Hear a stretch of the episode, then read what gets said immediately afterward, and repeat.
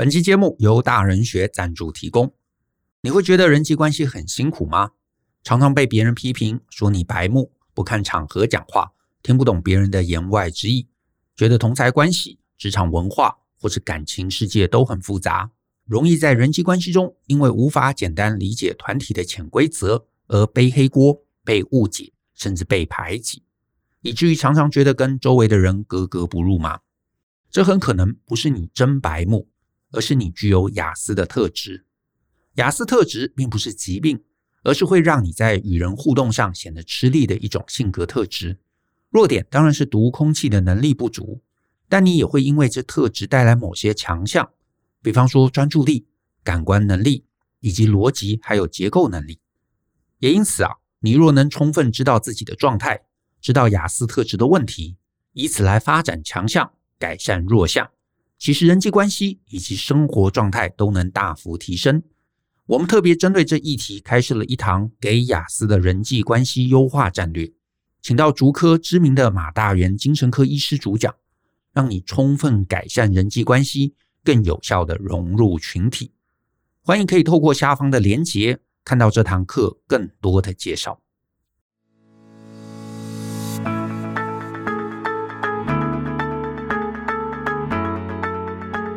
欢迎收听大人的 Small Talk，这是大人学的线上广播节目。我是 Joe 张国阳。大人学啊是个分享成为成熟大人必备学问的知识平台。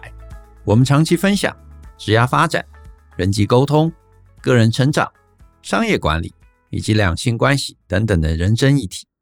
那欢迎大家可以多多关注。此外呢，如果你喜欢我们的内容，也欢迎在下面留言分享你觉得很棒的地方。那尤其呢，欢迎分享给你的亲朋好友。是这样子啊，啊，过年后有一次啊，我其实跟一个朋友在聊天。那这个聊天呢，一开始其实没什么营养啊，就是呢，他在这个抱怨啊，家里过年的期间呢，有各种你知道这个台湾嘛，就是很很常见这种很黏腻的这个人际关系。然后呢，尤其是抱怨啊，他上面的长辈啊，管东管西的啊，有的叫他赶快结婚啊，有的叫他这个呃，你知道赶快要生小孩啊。啊，年纪到了，对吧？或者要换个工作，多赚一点钱啊，不要只为了理想啊，等等等等等等。你知道，就是我相信啦，我们在台湾嘛，呃，这个你回去过年，各个长辈啊，一定都会给我们大家很多各式各样不同的这个人生建议。然后呢，这个聊聊一开始聊这个，然后聊着聊着，他就忽然在想说，不知道，就是你知道长辈变成这样嘛，他也不是一天就忽然变成这样子。一定也是逐步逐步慢慢变成如此。他就想说呢，诶，到底是这些长辈他们从小啊，从很年轻的时候就是这样的一个性格，还是呢，就是我们大家啊，到了年老的时候都会变成这样？所以就有点担心啊，我们会不会你知道，每个人最后都会变成你知道我们讨厌的这种可怕的长辈？到底怎么样会变成这样子？以及到底怎么样我们才能预防这样？说到这个话题啊，诶，我就觉得诶有趣了。因为呢，我自己啊，我自己其实呃，刚好曾经就有想过这个问题，就是到底这些长辈们啊，都是这个爱干预人、爱干涉的那这个长辈，他们到底是怎么样练成的？我要怎么样去预防？我自己其实啊，就先讲结论了。我先讲结论，我觉得其实最好，你想，假设你不想变成这样子啊，你想变成这样，那当然你知道很容易，你自然就会。可是如果你不想变成这样子，我觉得啊，你现在啊，不管你今天是哪个年纪，啊，二十岁、三十岁、四十岁都可以，你只要脑海中啊，将来从今天开始，你的脑海中啊，只要浮现一个念头，啊，你想做什么事情，想讲什么话，只要脑海中浮现一个念头，啊，你的脑海中跟自己对话说，哎，我做这个是为他好，哎，哎，我告诉你，这就是邪恶。来，我简单讲一下哦，只要你脑海中出现“我是为你好”，就等于邪恶。我是为你好，就等于邪恶。哎，真的哦，真的哦。如果你不想成为将来别人讨厌的那种老人 啊，那种长辈，好好修心。好好修心的第一步就是想到我是为你好，你就得要让自己克制住。你认真往这个方向去修炼，好，就算将来你没有变成好人，你可以确保自己不会被人讨厌。真的，我跟各位听众分享，我觉得这件事情好重要。因为啊，你想想看哦，那一些会让你觉得讨厌的长辈，通常都是不请自来。来，第一个重点，不请自来。然后呢，第二个重点，他们都会想要对你的人生指手画脚。对不对？小时候成绩如何啊？啊，你要好好念书啊，不然那个你父母怎么想呢？对不对？你将来才才不会去这个呃做让他们丢脸的工作，或者是哎，你你要去学钢琴啊，啊，你要去学小提琴啊，你要去学画画啊，你这么有才能，你怎么不下棋呢？那甚至你现在长大了嘛，他们就会管你的工作嘛，说哎，你怎么不找一个稳定的工作啊？你做稳定的工作，他会说你没有企图心，对不对？你做有创意的，他说会饿死，然后你做啊不会饿死的，他又觉得你这铜臭味。所以你看都有话讲。那至于其他，呃，当然大家一定碰到嘛，交不交男朋友，交不到女朋友，该不该结婚，要不要生小孩，生几个啊，甚至买不买房，租不租房啊，住在哪里，大家都有意见啊。而且呢，你只要一抗议，每个长辈就很无辜，两手一摊的跟你讲啊，你小小孩子这么啰嗦啊，我是为你好诶。你看哦，你看哦，都是这个起手式，有没有？我是为你好。你真说他们是恶意吗？没有。他们大部分真的出自于善意啊，至少在他世界观里头，这是善意。而这也就是为什么我会觉得我是为你好，其实通常就是等同于邪恶。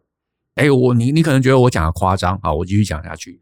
那甚至是呃，不要讲那么大的建议了，小一点、小一点的事情，一定有一些长辈嘛，对不对？他买了衣服，然后硬是逼你穿啊，你不喜欢，他说：“哎，我是为你好。”或者是呢，他买了一些你不太合口味的一些食物。他也逼着你吃啊，那我们也知道嘛，衣服的品味啊，或者是这个食物的口味啊，本来大家就有差异。那有一些长辈可能是抱持分享，说：“哎，你没吃过对不对？我买了这个放在桌上，大家想吃的自己吃。”哎，这种通常还好。可是你知道，就有些这种很热心的长辈，还说这个好吃的，然后就夹了就放到你碗里，然后你不吃，放到旁边，他说：“你怎么不吃呢？来来来来来，吃一口看看。”啊，最后你勉强吃了，你勉强穿了。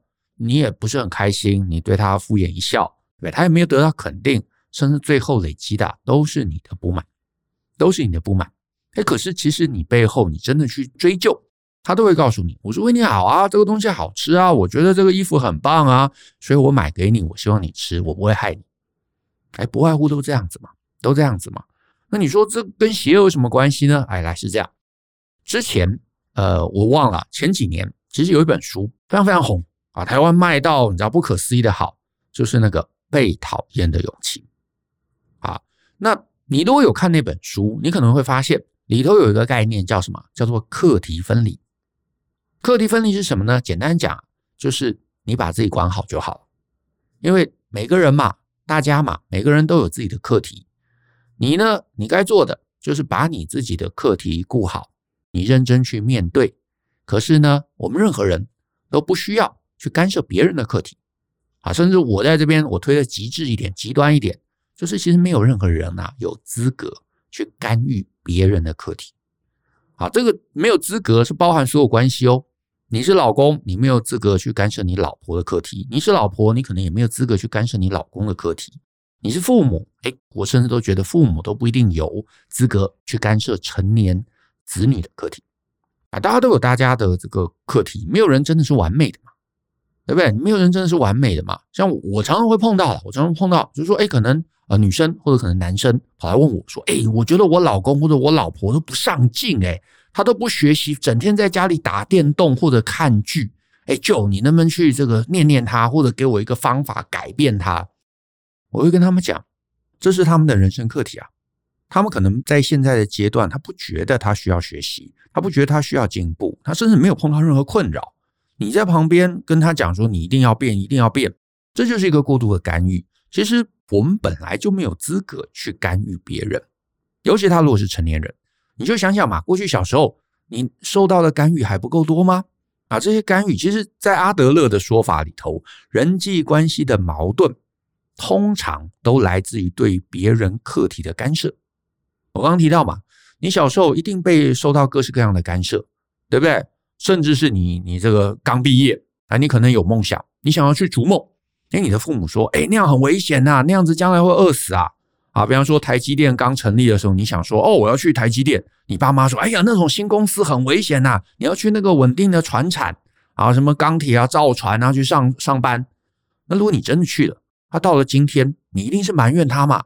你就觉得，哎，爸妈，你看当年我如果去台积电多好，对不对？你要叫我去做那个，其实当然不一定是台积电啊，就是任何这种选择，他有可能看对，他有可能看错。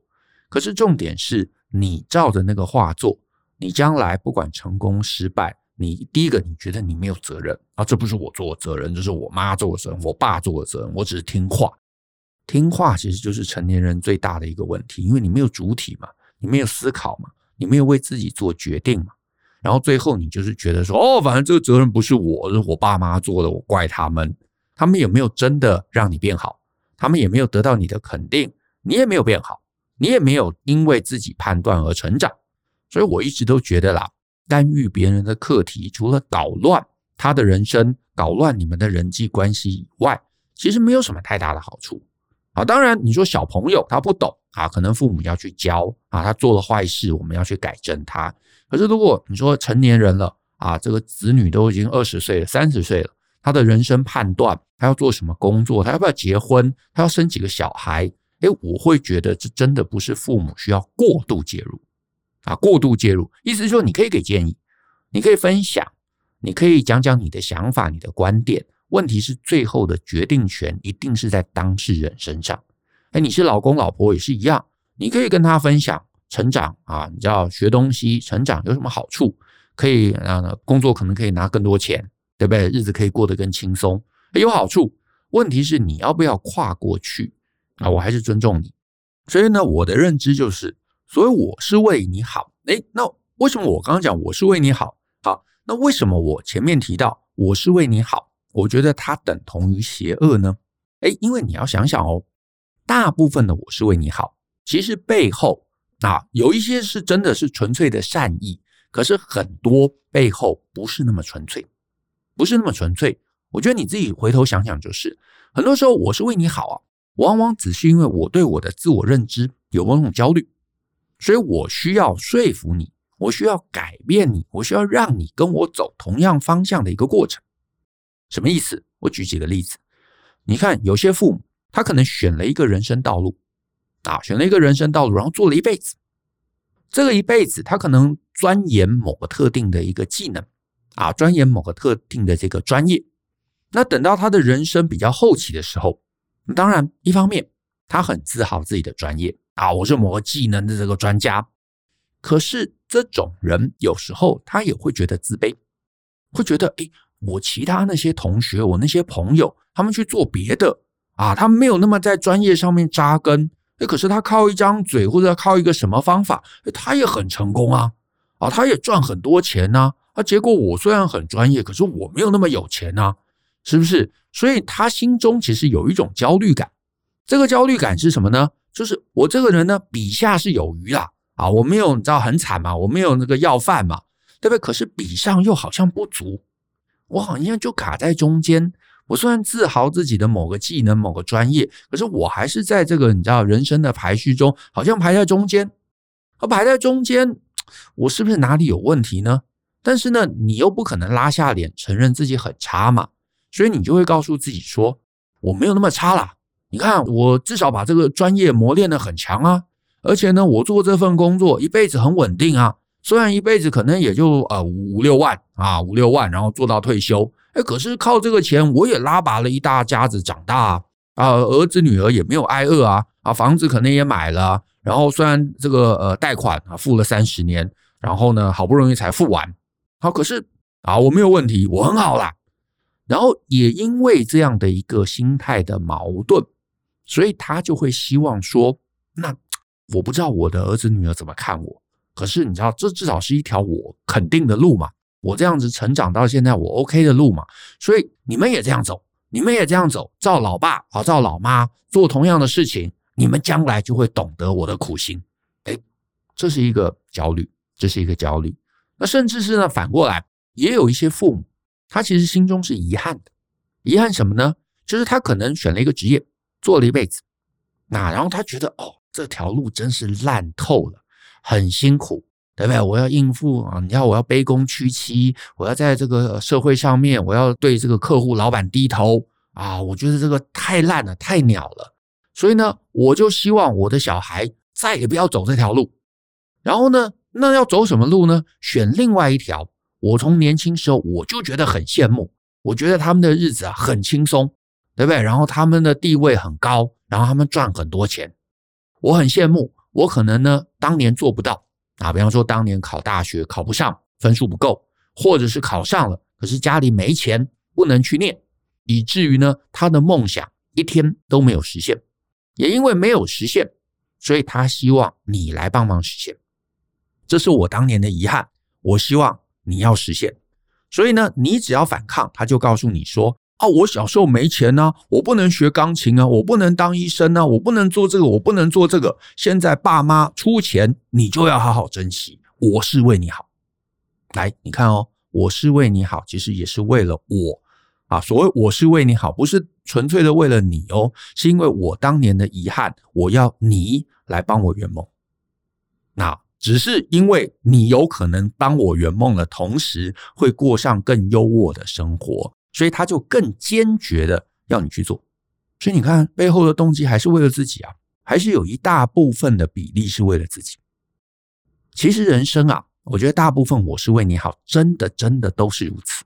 你真心可以再去想想更多这种例子，甚至是就算小一点啊，像我前面提到，就是别人买了衣服要你穿。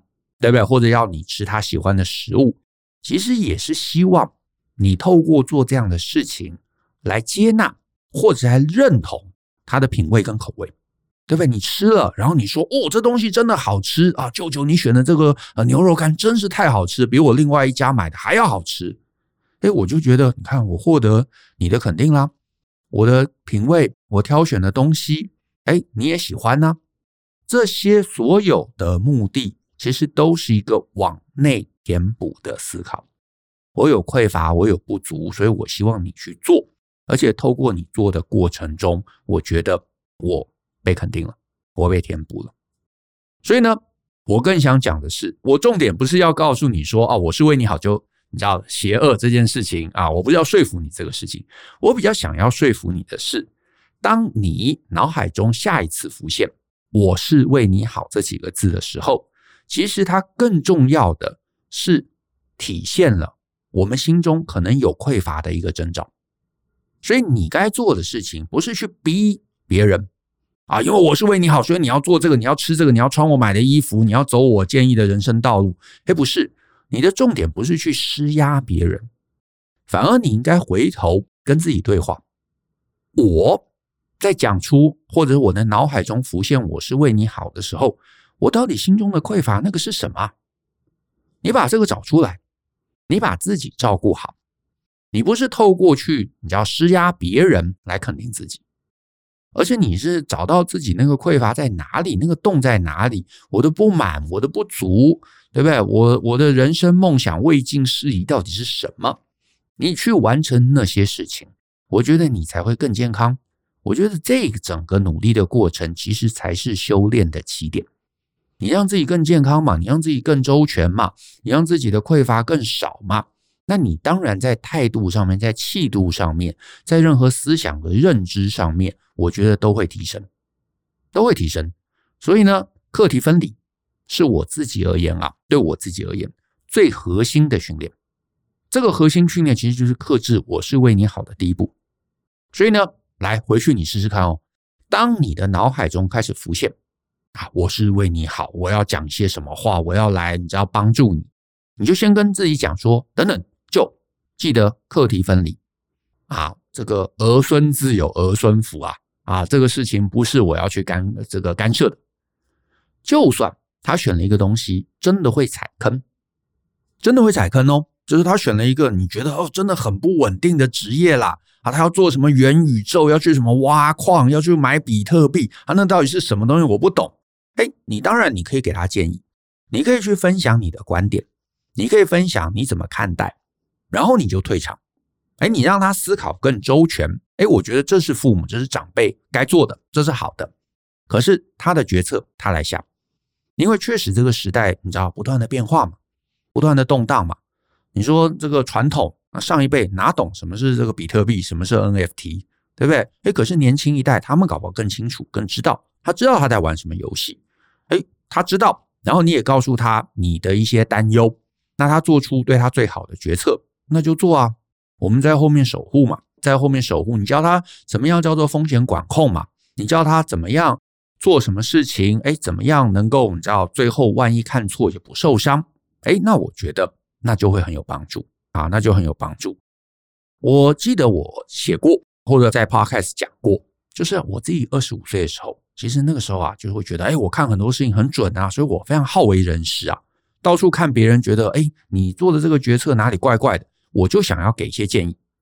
可是我后来就发现，你你知道，帮别人避坑不是就是帮了别人啊，帮别人避坑不一定就是好哦。因为很多时候，我们的成长真的是来自于跌坑、摔跤。其实我们大家都回头想嘛，有时候你成长最多的，真的就是你知道这个金融海啸，然后你赔了钱，或者你选了职业，然后发现哎，其实你知道这个老板不好，或这个领域不好，或者你选了一个男朋友，选了一个女朋友，然后你将来被骗，你可能才会真的在人生中体悟一些很关键、将来很关键的事情。可是你说，哎，我就是要帮他避掉啊！可是我我得说啦，有时候被骗就是因为我们真的有一些性格上面的弱点啊，或者是我们踩坑就是有一些性格上面的弱点。我这一次我可能选对了公司，可是不表示我的梦想不会消失啊，我可能还是蠢蠢欲动啊。所以我二十岁我听爸爸妈妈话，那搞不好我三十五岁的时候我离职，我还是踩坑啊。只是那个时候我踩坑复原的机会跟实力，搞不好就相对没有二十五岁那么容易。啊，所以我的意思是说，你帮他避了这个，他搞不好下一个坑还是会掉。所以我后来就觉得说，何必呢？你不一定真的能够去干涉这个世界，课题分离。他如果有需要，他真的觉得你懂一些东西，他不懂的，他会来跟你请教，他会来问你嘛。所以呢，我后来就只有别人很明确开口需要我帮忙的时候，我才会讲我的观点。所以课题分离，我觉得是第一个训练。啊，当你想要干涉的时候，你拉住自己的手，你捂住自己的嘴巴，然后再来第二个训练，我觉得就是自我对话。就自我对话，就是你问自己：哎，我提这个，我到底是真心为了对方，还是其实是我是为了自己？对不对？因为我小时候没做啊，我心里觉得很遗憾，所以我想要看我的儿子、看我的女儿去做。那这个其实不完全是为他哦，也其中有一部分是为了你哦。而且，如果你真心觉得这个东西是你自己过去的未尽事宜，那你到了某个年纪，其实你也可以去逐梦啊，你也可以去做啊，对不对？所以，到底是因为你的遗憾，是因为你的没有成功，是因为你的不自信，所以你需要别人来认同，来帮你实现，还是帮你执行？这背后一定有原因。好，当然不是百分之百都是这样，有可能真的在某件事情上，你就是看对了，你就是想要帮他，好，那还是稍微忍耐一下。等到他稍微踩坑了，或者是他真的有一些不如意的时候，你再介入帮忙，那有可能他更听得进去，而且他更会感激，或者是他会真的把这个事情做对啊。所以呢，两个面向啦，课题分离，等别人真的有需要的时候，我们帮忙。另外呢，找出你自己的匮乏之处，跟自己和解，然后呢，你就会发现哦，你有意识的做这两件事情，你随时跟自己讲，我是为你好。你就脑海中浮现，哎，我是不是有什么邪恶的念头？然后呢，打断自己，干涉自己，你就会发现，你越来越少介入别人的事情。你越是能够课题分离，你的人际矛盾就会越来越少。虽然啊，虽然你未必会让所有人都喜欢你，但是你绝对可以降低别人讨厌你的几率，而且你会更容易获得别人的认同还有尊重。哎。我希望大家想想看啊，想想看。那我们今天节目就到这边，谢谢大家的收听。那如果呢，你喜欢我们的节目，欢迎分享给亲朋好友啊，尤其欢迎大家在节目下方啊留言给我们鼓励。那最后，我们就大家一起相信、思考、勇于改变，一起来学习种种能成为成熟大人的必备学问吧。那我们下次见喽，拜拜。